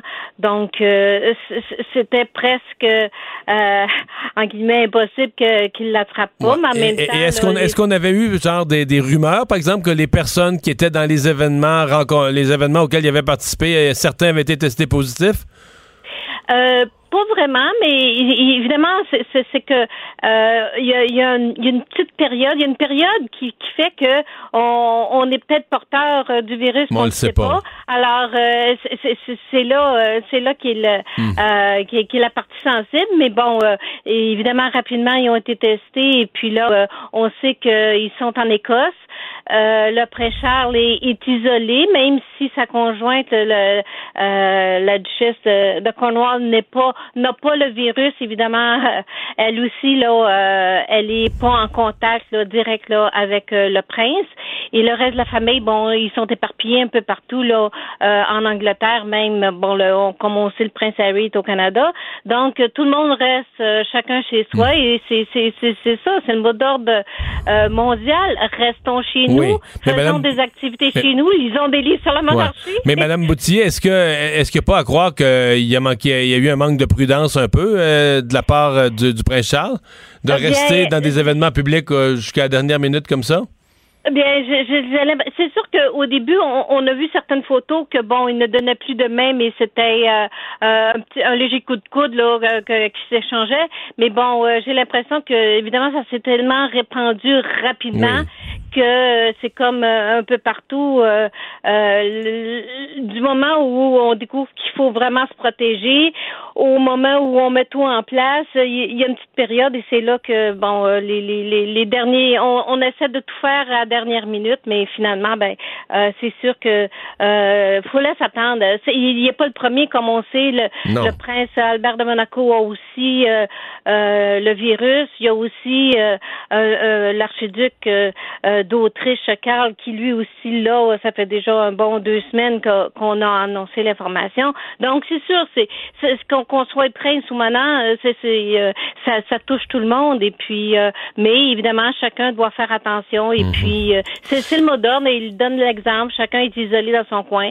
Et euh, Je connais pas, Madame Boutier, le vécu de la famille royale, mais est-ce imaginable, mettons que le prince Charles, là, depuis qu'il est porteur depuis quelques jours, est-ce imaginable que durant ces journées-là, il n'ait pas croisé sa mère, qu'il n'ait pas été en contact avec la reine? Il y a eu, il y a eu une très très courte rencontre avec euh, la reine euh, le 12 mars. Donc, il y a euh, évidemment là, il y, a une, il, y a, il y a une petite marge là au tout, au tout, tout début, peut-être au moment où il était contagieux, il y a eu une rencontre avec sa mère, mais là, euh, déjà, là, tout le monde prenait leurs précautions, mais évidemment, ça, ça reste à voir. On n'a pas encore annoncé. Mais il n'y a pas été, ça fait quand même longtemps, ça fait, ça fait 13 jours, ça, là, le 12 mars, donc vous dire, durant les 13 dernières journées ou les 12 dernières journées, il n'y aurait pas eu de contact à ce qu'on sait avec sa mère? Euh, euh, non, pas, pas des contacts euh, physiques. Évidemment, tout le monde communique par euh, euh, avec le, le, le- numérique, avec Skype et autres. Mais bon, chacun reste chez, soi.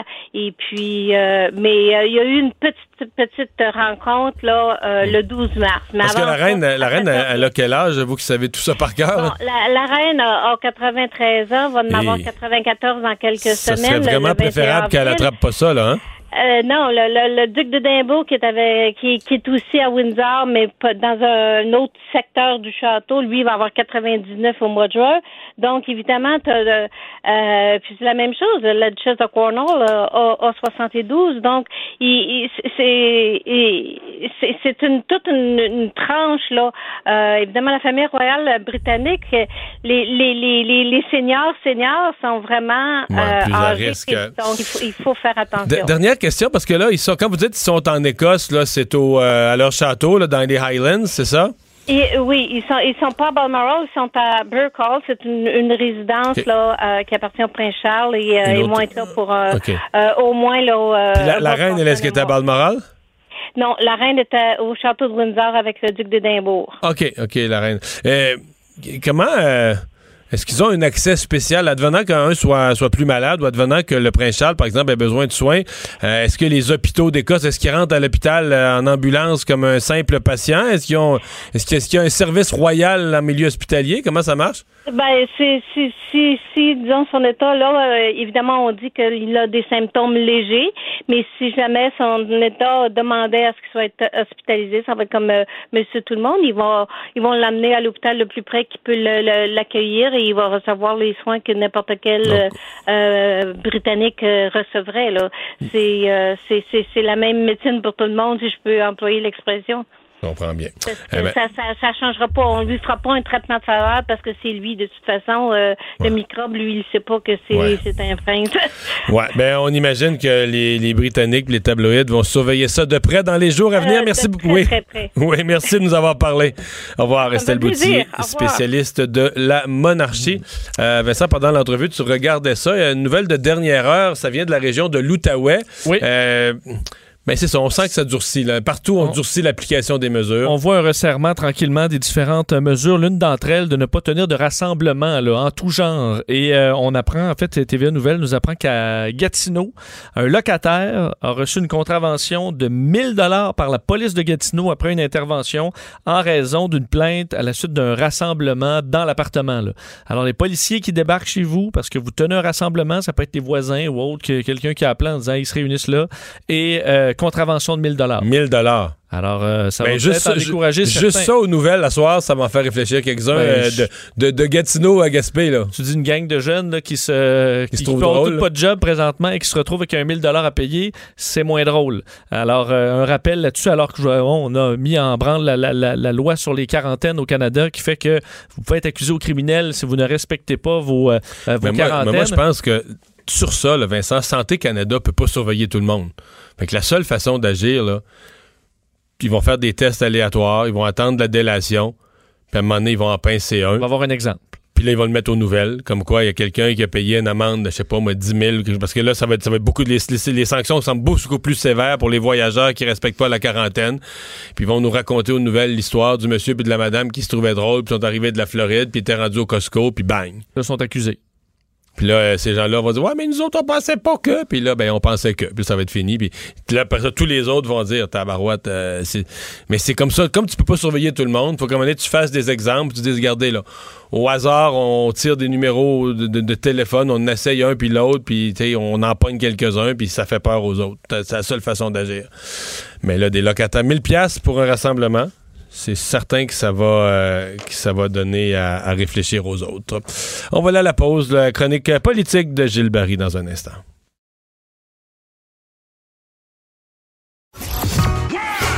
Le retour de Mario Dumont. Pour nous rejoindre en studio, Studio à commercial cube.radio. Appelez ou textez 187 Cube Radio. 1877 827 2346. On rejoint Gilles Barry pour son commentaire. Bonjour Gilles. Bonjour Mario. Et tu veux nous parler, tu penses que euh, cette semaine, euh, le premier ministre Legault a pris la décision la plus difficile de sa vie? Je pense que tu, tu en as parlé beaucoup, mais écoute, euh, c'est la décision la plus difficile, la plus douloureuse, la plus éprouvante de sa vie. Euh, tu l'as dit, il est venu en politique pour créer de la richesse, créer un moment fort pour la croissance de l'économie du Québec. Aider les entreprises à croître. Exa- Exactement. Alors, c'est sans, c'est sans aucun doute la décision la plus difficile qu'il a prise. Il va en avoir d'autres qu'il va prendre qui vont être difficiles, mais celle-là a été la plus difficile. Et euh, François Legault se comporte un peu comme un Delano Roosevelt. Roosevelt, durant la, la Grande Dépression, se servait de la radio pour parler à- aux citoyens américains tous les soirs. Et François Legault, euh, lui, passe par la télévision à une heure à tous les jours. Je pense que les, les Québécois, les Québécoises là, sont vraiment mobilisés pour écouter, entendre. Les paroles, des fois, qui sont très exigeantes, parce qu'ils nous demandent de l'exigence, ils demandent de l'exigence à son peuple, mais en même temps, ils nous donnent de l'espoir. Le message aujourd'hui, là, on va passer au travers. Alors, En même, en même temps, Gilles, il se garde aussi la, la difficile tâche, là, d'annoncer la mauvaise nouvelle du jour. sais, C'est lui qui annonce euh, 300 quelques nouveaux cas, c'est lui qui annonce les décès. Il, prend, il prend toute la pression sur lui, il annonce les mauvaises nouvelles, euh, il annonce les nouvelles contraintes à nos vies qui vont, qui vont nous gâcher les, les- les prochaines semaines, euh, même si on sait que c'est nécessaire, mais tu crois, il, il porte tout, là. Oui, exactement. Et c'est ça un chef d'État. Je pense que la, euh, comme Daniel Johnson père, François, euh, il y avait peut-être des gens qui avaient des questions sur lui, mais je pense, je te l'ai dit souvent l'année passée dans mes chroniques, c'était probablement un des hommes politiques au Québec, dans l'histoire du Québec, les mieux préparés pour aspirer à cette fonction-là. Et là, il nous démontre dans la crise que c'est un véritable chef d'État. Mario, je voudrais absolument aborder la question du G20. Ouais. Ça dit pas grand-chose pour le monde ici, mais ça a des impacts positifs. Écoute, euh, lundi, il y a eu une rencontre, euh, conférence vidéo des ministres des Finances du G20, dont le Canada fait partie. Et gra- c'est la première fois que les ministres, par rapport à une crise, le G20, se concertent véritablement. Et j'ai entendu cette semaine Jean Tirole, un économiste français qui a été nobilisé, et Clément Gignac, qui est un ancien euh, ministre de l'économie du Québec, dire une chose, autant il doit avoir une concertation devant le défi sanitaire, autant la concertation des ministres des Finances du G20 est une clé pour redresser l'économie après la crise sanitaire. Alors, ça a été fait. Les Américains ont annoncé qu'ils ressortaient la planche à imprimer les billets. faut jamais oublier, Mario, que le dollar américain, c'est une valeur sûre, c'est une valeur refuge. Et là, ils ont décidé, l'annonce était très claire, on va l'imprimer en masse. Moi, j'ai entendu l'entrevue la semaine passée du premier ministre espagnol qui a dit qu'il avait eu l'assurance de la BCE, de la Banque centrale européenne. La Banque centrale était pour ressortir la machine à billets, pour combler le trou que va générer la crise en termes de PIB. Alors, ça veut dire, Mario, en gros, puis le Canada va faire la même chose. Puis là, on revient peut-être aux vieilles doctrines de Réal Cahouette qui me font bien rire. On sort la machine à pièces, on hypothèque les pays très industrialisés qui sont le fer de lance de la relance économique dans le monde, et on se prend une hypothèque sur 30 ou 40 ans où il y aura probablement un impôt ou une taxe spéciale là-dessus, mais c'est la solution. Parce que c'est une façon keynésienne de relancer l'économie, mais moi, j'ai espoir que par cette annonce-là, puis on a vu les marchés mardi, hein, puis même aujourd'hui, parce que là, il y aura probablement euh, l'adoption du grand plan américain de 2 trillions Oui, ça a passé au. Sénat là, dans les dernières heures. Exact- Exactement. Donc, c'est un véritable plan Marshall financier pour affronter euh, le défi économique qu'on va avoir euh, devant nous. Alors, moi, je pense que c'est une excellente nouvelle. L'autre bonne nouvelle aussi, Mario, parce que je pense que les premiers ministres, là, euh, Trudeau comme Legault, euh, ils annoncent des choses importantes pour les gens, mais là, est-ce que les fonctions publiques ont la capacité de rendre les choses, euh, vont faire atterrir les affaires dans les comptes de banque des Ben, citoyens moi, et des euh, entreprises? moi, hier, j'ai eu par personne interposée l'écho d'un haut fonctionnaire à Ottawa.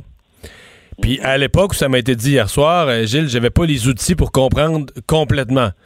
Mais on me disait, on a confiance qu'on va pouvoir sortir les chèques plus que ce que tout le monde s'imagine grâce au questionnaire, grâce au formulaire à deux questions. C'est ça, le formulaire à deux questions. Et là, avec l'annonce de M. Trudeau, on a compris. On ramène tout Ouais. ça à un seul programme, deux questions. Est-ce que tu as gagné 5000 pièces l'année passée? Et est-ce que tu as perdu tes revenus ou ton emploi à cause de la COVID? Si c'est oui et oui, on te passe 2000 pièces par mois. Je vois sur les réseaux sociaux des gens qui chialent, des gens qui disent ouais mais moi je travaille. Là, il va falloir que les gens se raisonnent. Là, euh, si, si, on décide de faire un programme où on va décider que Monsieur Intel reçoit 1322 puis l'autre 1419 puis l'autre 1734, ça là pour un million de personnes là, ça prend des mois et des mois, des mois à faire les calculs. là. tu comprends? T'en sors pas là. Alors Aujourd'hui, moi, je calcule que l'annonce de Justin Trudeau est la meilleure depuis le début de la crise. Parce que ça vient de régler beaucoup de problèmes. Ça va mettre de l'argent. Si, ça, si à cause de ça, la simplicité, ils sont capables de sortir l'argent, ça va remettre de l'argent dans le système, ça va permettre de payer des comptes. L'autre chose, Mario, c'est psychologique. Il y a beaucoup d'angoisse puis d'anxiété. Là, les gens disent c'est une question peut-être de jours ou de semaines, mais je sais que je peux compter à partir du premier chèque sur 8000 pièces pour les prochaines semaines. Les 4 fois 2000, c'est ça. Ben, c'est, ça, ça vient de régler une partie de la bouffe, en tout cas, Mario. Ça, ça, ça tranquillise les esprits sur le, le plan de l'anxiété par rapport à des choses qui demeurent urgentes et fondamentales dans l'existence des êtres humains ici au Québec comme au Canada. Alors pour moi, c'est une excellente nouvelle hmm. et j'ose espérer qu'on va être capable de faire atterrir ça euh, assez vite dans les comptes de banque.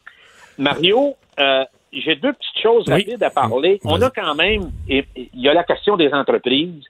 Moi, je, je rejoins ce que Michel Girard a écrit cette semaine parce que j'ai parlé à une entreprise d'Abitibi-Témiscamingue qui me dit, nous autres, bon, on va prendre le coup, tout ça, mais ce qui serait important, parce qu'elle a dit j'ai un chèque d'un million deux cent mille à faire à TPS TVQ fin mars.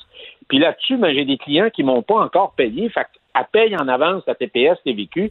Je pense que si on veut accélérer, on veut vraiment aider dans les 30 prochains jours les entreprises, parce que le programme, avant que ça, ça, ça se mette en marche et tout ça, pourquoi il n'y a pas un report de TPS et TVQ pour les entreprises? Je pense que ça, on, ça prend une déclaration du premier ministre à la télévision à une heure l'après-midi, puis les choses vont se mettre en marche très rapidement. Ça, c'est une solution. L'autre solution, Mario, qui m'apparaît de plus en plus importante, il y a quand même d'épargne au Québec, c'est la question des rires. Est-ce qu'on peut trouver une façon... De sortir un petit peu de REER sans pénalité, c'est ça? Exactement. Et là, il y en a de l'argent, et ça, c'est rapide, tu n'es pas obligé de passer. C'est deux mesures, Mario, où tu n'es pas obligé de passer par la machine des fonctionnaires. Tu comprends? ça peut se faire très rapidement en l'espace de deux, trois jours. C'est en marche. Donc, j'espère qu'on va considérer ça parce que Mario, ce que j'entends sur les entreprises, c'est pas beau. C'est pas beau. Il y a des gens qui vont avoir la difficulté. Hier, j'ai parlé à un de mes amis, moi, qui conseille à peu près 450 entreprises familiales au Québec. Il dit qu'il y en a qui ne tiendront pas 45 jours. Alors, c'est critique, c'est important. Et, je pense que là, bon, pour les citoyens, on a réussi à, calmer le jeu pour quelques semaines, mais il faut vraiment s'attaquer à des entreprises qui ont, c'est pas des, des Joe Blow là, qui ont été, euh, qui se sont créés dans les 30 derniers jours. On parle des entreprises, Mario, qui ont 25, 30, 40, 50 ans d'existence. C'est sérieux, c'est important, il faut faire vite. Je termine, Mario, avec une, une recommandation très rapide d'une lecture. Ça s'appelle Le marteau et la danse de Thomas Pierrot. Euh, écoute, c'est un article complet sur la crise, sur le coronavirus. C'est plusieurs pages, c'est très fouillé. On, euh, c'est démontré qu'est-ce qu'il faut faire, puis qu'est-ce qu'il faut faire, c'est le confinement. Puis je pense que c'est ça qu'il faut faire comme, euh, comme effort d'ici Mais redis-nous le titre, le marteau? Et la danse. Le marteau et la danse. De Thomas Pouillot. C'était traduit par Carl Junot. Moi, j'ai envoyé ça avec des gens là, qui, sont dans les comités de crise à Québec. Ils ont trouvé que c'était probablement un des meilleurs. J'ai pogné ça par hasard. Alors, je te l'ai envoyé aussi, Mario, tu le diras ce soir. Il y a des bons graphiques. Mais, et, d'ailleurs, il y a une entrevue avec la ministre des Affaires étrangères de la Corée, qui, de la Corée du Sud, qui dit sur les cinq points, c'est quoi les, la recette pour s'en sortir vite et s'en sortir bien? Gilles, merci beaucoup. Merci. Salut, à bientôt.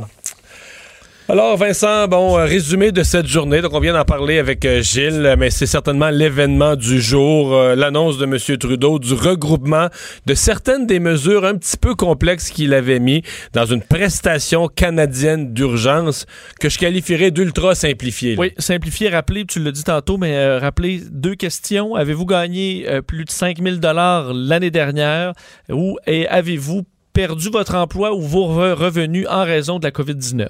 Si vous On, dit de votre emploi et vos revenus parce que dans le cas des, exemple, des travailleurs autonomes ou des gens à contrat, si vous avez perdu vos revenus mais que vous n'aviez pas un emploi au sens traditionnel, vous êtes admissible quand même. Exactement. Alors, euh, ça, on, on se retrouve là et tout, tout le monde qui répond à ces deux questions-là, oui, euh, vont recevoir 2000 dollars par mois jusqu'à concurrence de quatre mois.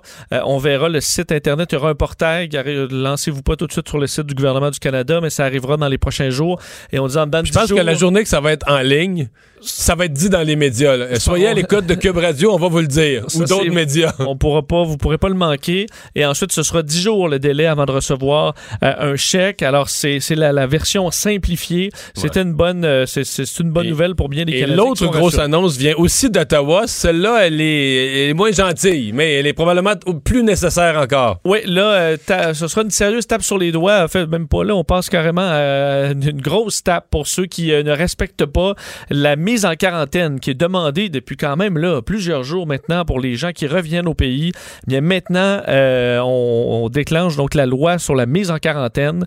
Alors vous êtes on vous suggère pas la quarantaine, vous êtes obligé maintenant par la loi. Alors lorsque les gens vont arriver à la douane, on va prendre les coordonnées des voyageurs et on fera des vérifications aléatoires. Si les gens ne respectent pas leur quarantaine, euh, amende maximale de 1 million de dollars ou 3 ans de prison. Alors on est dans des, évidemment, ce sera moins que ça, mais on est dans des euh, on, est dans des L'amende maximale, c'est toujours quelqu'un qui serait à son huitième récidive, là, qui ressort tout le temps, puis qui s'en fout, puis qui envoie promener les autorités. puis- Mais ça montre qu'on prend ça au sérieux euh, quand même. là. C'est pas un- Ça change la donne complètement. Ceci dit, je continue de me demander, est-ce que, là, je remonte euh, au samedi, ou, le, ou un samedi ou un dimanche, là, il y a 10 jours, quand le ministre François-Philippe Champagne a dit on ne sort plus du Canada, on ne voyage plus, euh, est-ce qu'il n'aurait pas dû au même moment annoncer cette quarantaine, appliquée par des mesures restrictives, à partir de ce moment-là, le dire à l'aéroport, on vous met en quarantaine, mais c'est pas une joke, là. On prend votre nom, on prend votre numéro de cellulaire, vos coordonnées, on va vous surveiller. Fa- Parce que D'après les chiffres que M. Trudeau a donnés lui-même hier, depuis ce jour-là, il en est rentré environ un million. Là. Bon, Dans toutes les parties du Canada, par voie terrestre, euh, de Floride, des États-Unis, par voie aérienne, d'Europe, d'Asie. On dit au Québec, c'est partout. 60 là, qui sont reliés à un voyage, là, des cas. là. Donc, c'est 600 sur 1000. Oui, mais les autres sont reliés peut-être indirectement. Oui, un petit peu plus loin. Là, c'est la transmission communautaire. Mais, mais d'un à l'autre à l'autre, mais relié. ça se peut que l'origine soit quand même Ben, quelqu'un en voyage. Enlève ces 600-là, t'en enlèves probablement... euh, 90% du total. C'est ça. Enfin, on est trop tard, là, mais on est, on est là. Mais là, à partir de maintenant, ça va être plus sérieux. Donc, euh, parlons-en de la mise à jour des chiffres. Oui, au Québec, 1339 cas, donc on en a ajouté 326, mais on a ajouté énormément de, de cas négatifs, donc des tests complétés, 26 600, on a plus que, plus que doublé en, 20 en 24 heures. On ajoute par contre deux décès, alors le bilan qui fait état de 6 décès, alors que dans le monde, 462 000 personnes infectées, 20 000 morts euh, aujourd'hui. Évidemment, on surveille les États-Unis qui sont toujours un des pays, fait le pays en plus forte hausse de cas présentement. Merci euh, Vincent. Euh, Comme d'habitude, donc 16 h on va rejoindre Cube, euh, on va rejoindre LCN. Vous aurez l'émission de Paul Larocque à laquelle je participerai dès les prochains instants. Le retour de Mario Dumont, l'analyste politique le plus connu au Québec. Cube Radio. Autrement dit, Cube Radio. Cube Radio. En direct à LCN. Le commentaire de Mario Dumont avec Paul Larocque et toute son équipe. Obligatoire pour tous les voyageurs qui entrent au Canada. Et euh, c'est une nouvelle importante, donc une prestation, nouvelle prestation de 2000 dollars par mois qui sera versée d'ici quelques semaines à tout le monde qui a perdu son emploi en raison de la crise actuelle. Avec nous euh, maintenant, Emmanuel euh, Latraverse et Mario Dumont qui joignent à nous. Mario qui est dans ses studios de Cube Radio. Je salue d'ailleurs les auditeurs de Cube Radio. Emmanuel et Mario, il y a beaucoup de nouvelles aujourd'hui, là, du côté du fédéral notamment, mais si vous le voulez, allons d'abord retrouver Alain Laforêt euh, à l'Assemblée nationale où, euh, Alain, bon, euh, le bilan a augmenté substantiellement encore aujourd'hui. C'est pas une surprise, mais on sent qu'il y a- un soin particulier, une crainte, qu'il y a d'autres cas qui ne frappent des résidences pour personnes âgées au Québec.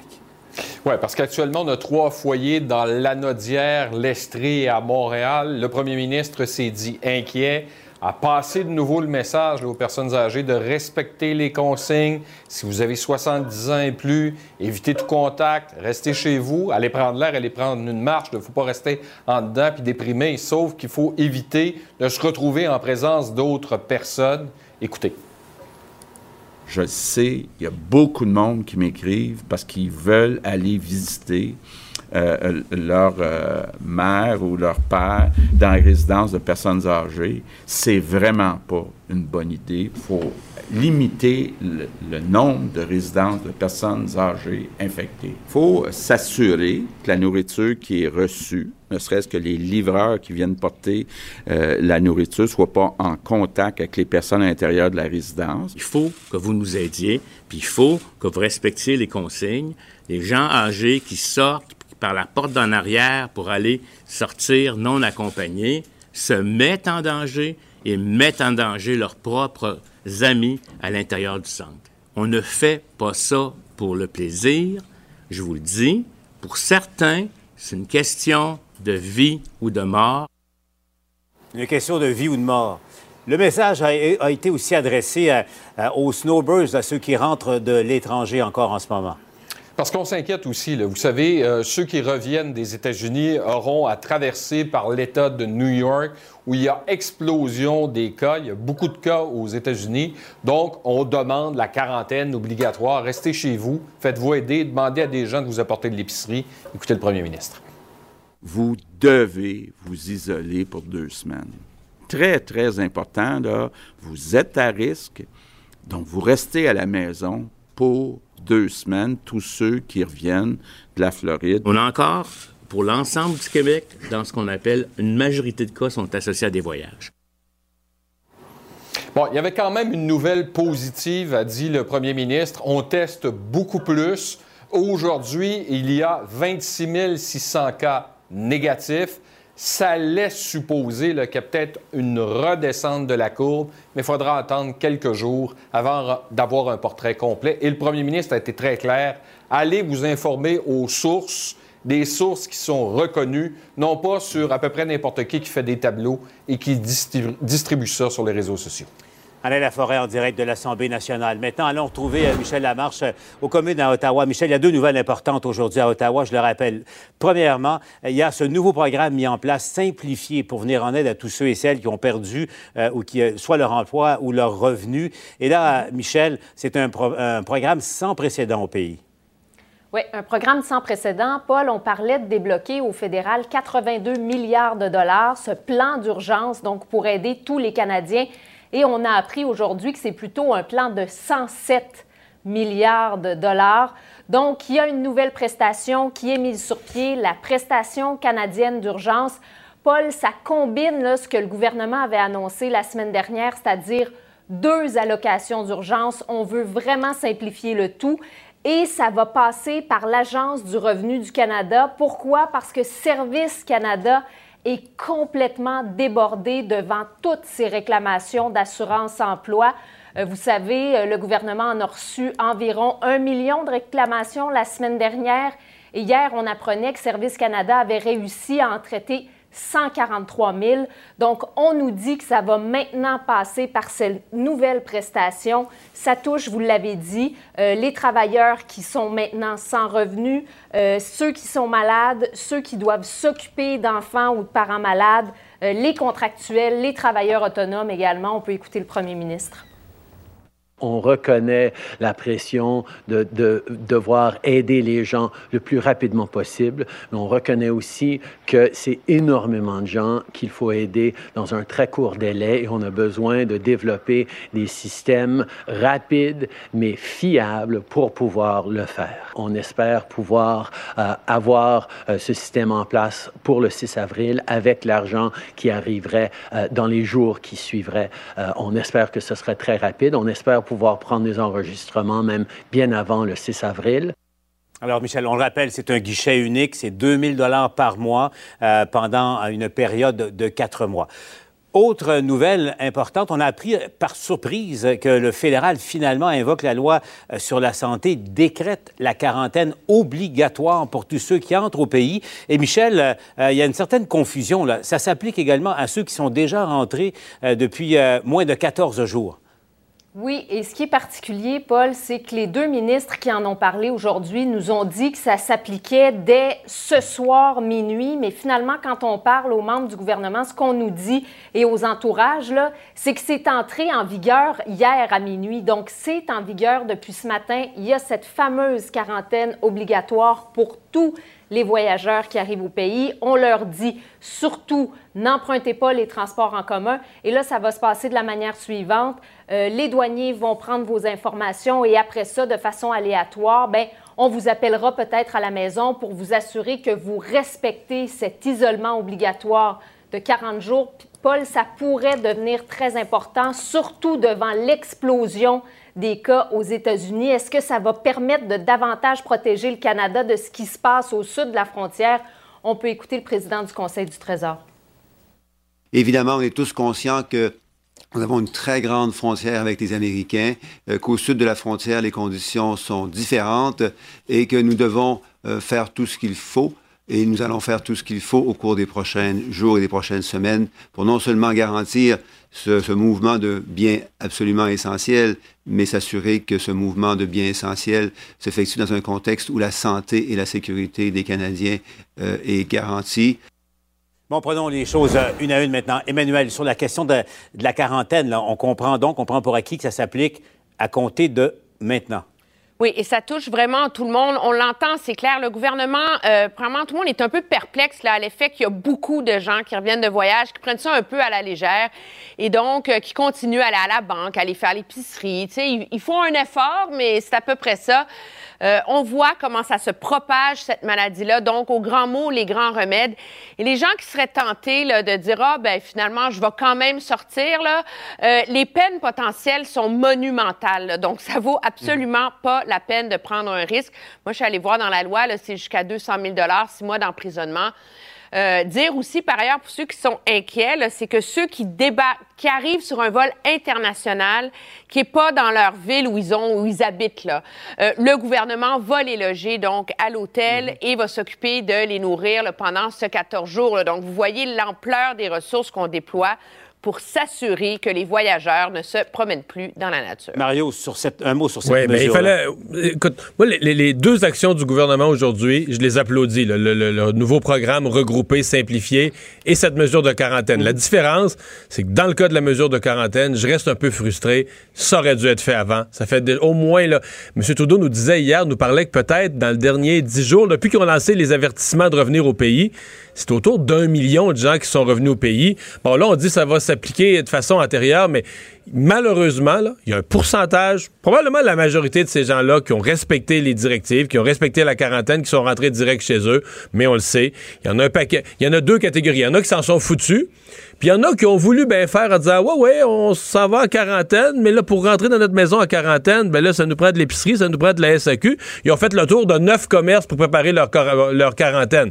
Fait que cette mesure-là aurait dû être en place bien avant. À mon avis, là, on s'est compliqué la vie. Il y a beaucoup, beaucoup des contaminations qu'on a actuelles dans le Québec, dans le Canada, qui sont dues à une mollesse. La quarantaine était comme un, un vœu pieux, un souhait, alors que ce qui se passait était grave.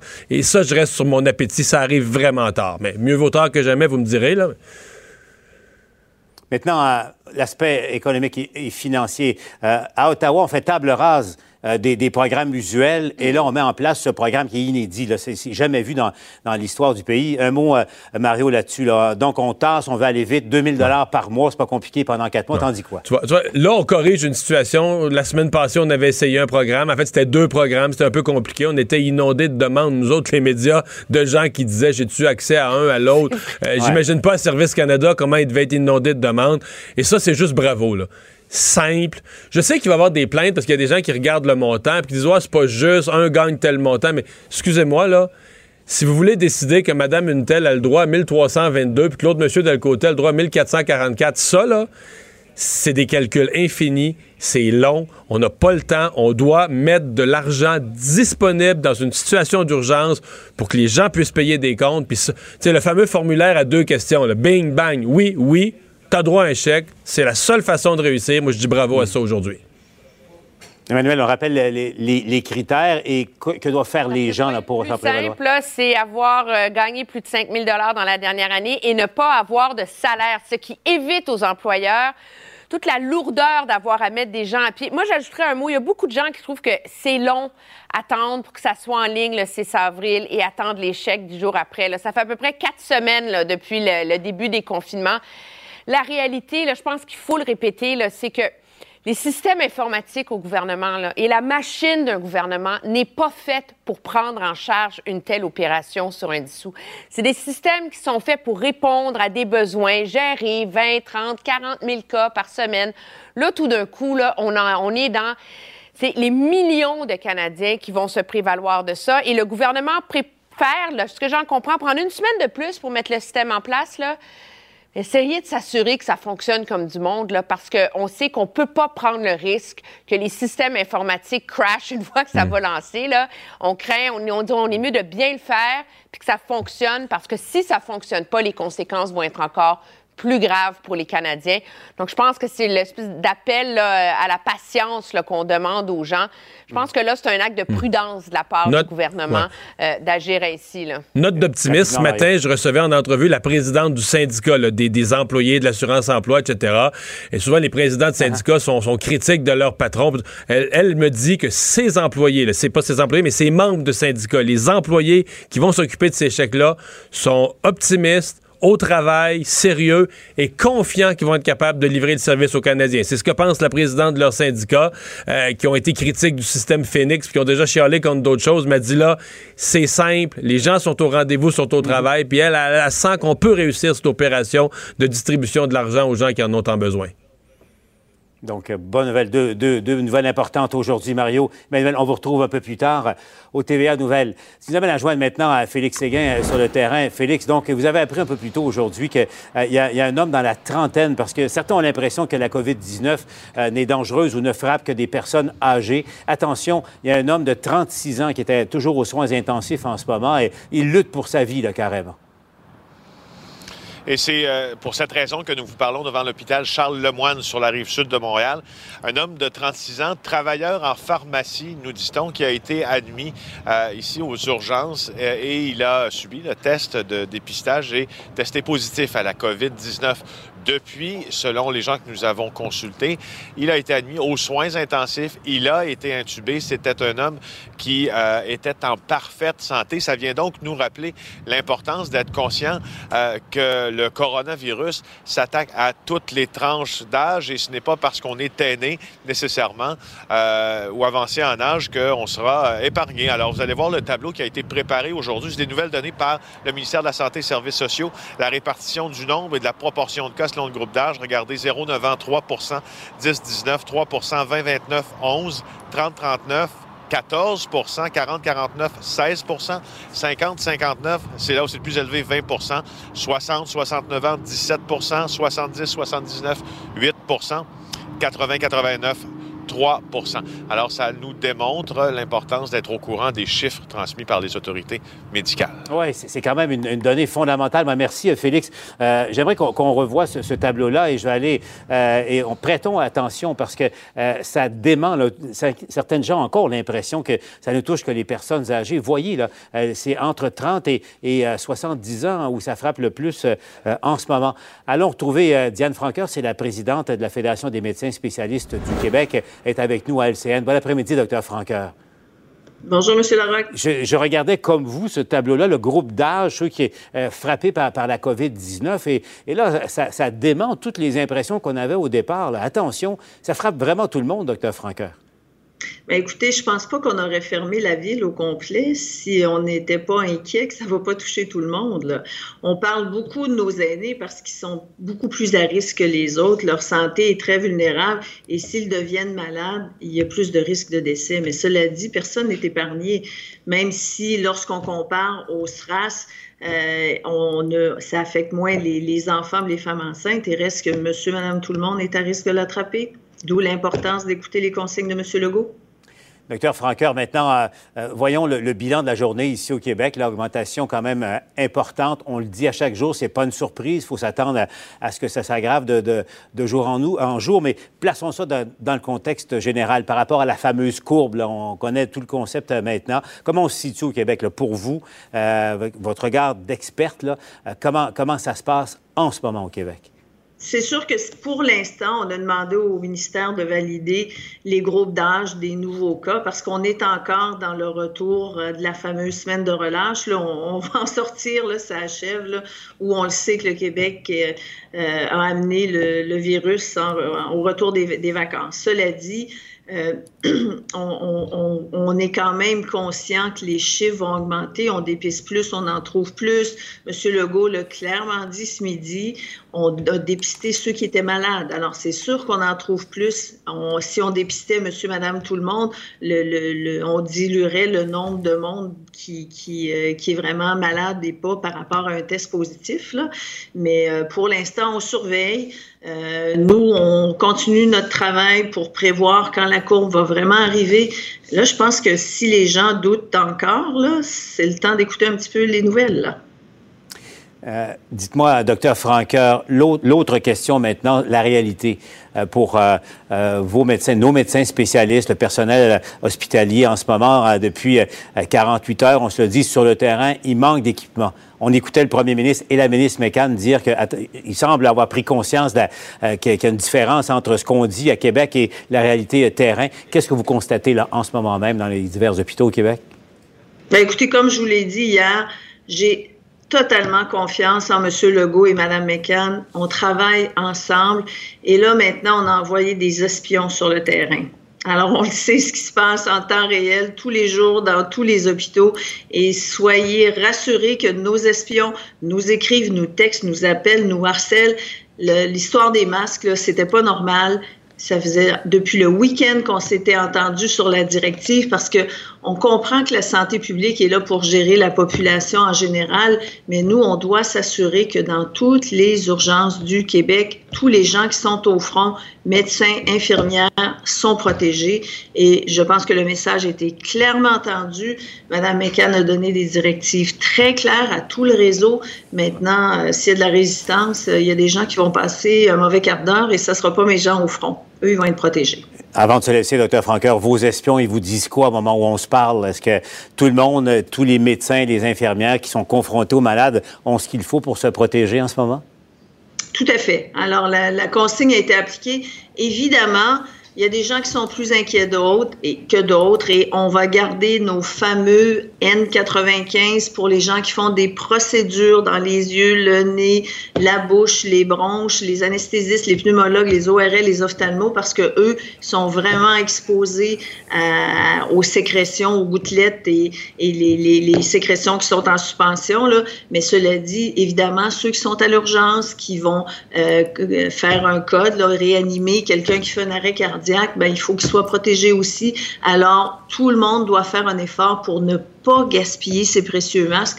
Ce matin, moi, j'ai même proposé au ministère que si on avait des doutes jusqu'à temps que les, livraisons arrivent, parce que je pense que le, gouvernement du Québec a été très proactif. Ils ont commandé des masques partout, comme tout le monde, sauf que ça n'arrive pas toujours euh, aussi vite que par Amazon.